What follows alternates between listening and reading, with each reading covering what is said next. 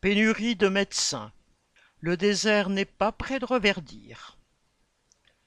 Comment repeupler les déserts médicaux? Quiconque essaie de trouver un médecin traitant ou tente désespérément d'obtenir un rendez-vous avec un généraliste ou un spécialiste est convaincu de l'urgence de la question. Le problème n'est pas nouveau. La population vieillit, le besoin de soins augmente et de plus, depuis les années 1970, le nombre d'étudiants en médecine a été limité par le fameux numerus clausus. La pénurie est devenue telle que depuis 2020, ce quota a été supprimé à l'échelle nationale, même si chaque faculté reste libre de fixer son nombre d'étudiants. Mais il faut au moins dix ans pour former un médecin, et il faudra donc attendre avant que cette mesure procure un éventuel effet. Pour tenter de faire face, des propositions fleurissent régulièrement pour répartir les nouveaux médecins sur le territoire. Aides à l'installation, primes, locaux ont été proposés afin d'inciter les jeunes médecins à s'installer là où la pénurie est la plus sensible. Mais le désert a continué à s'étendre.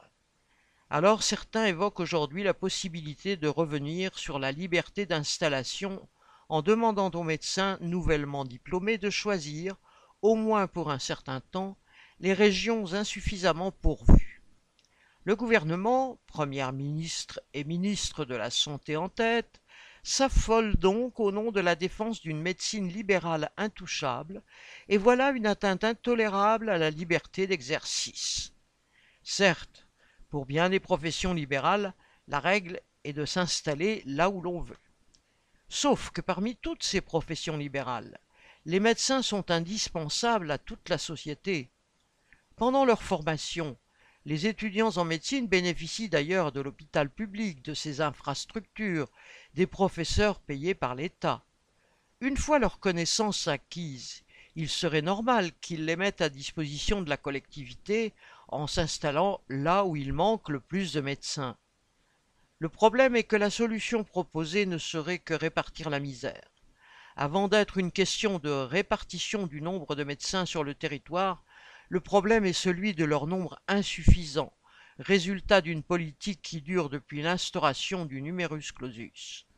Déjà à l'époque, l'objectif était de limiter le nombre de médecins à venir afin de limiter les dépenses de santé, avec l'approbation de bon nombre de médecins qui y voyaient avec plaisir l'éloignement de la concurrence.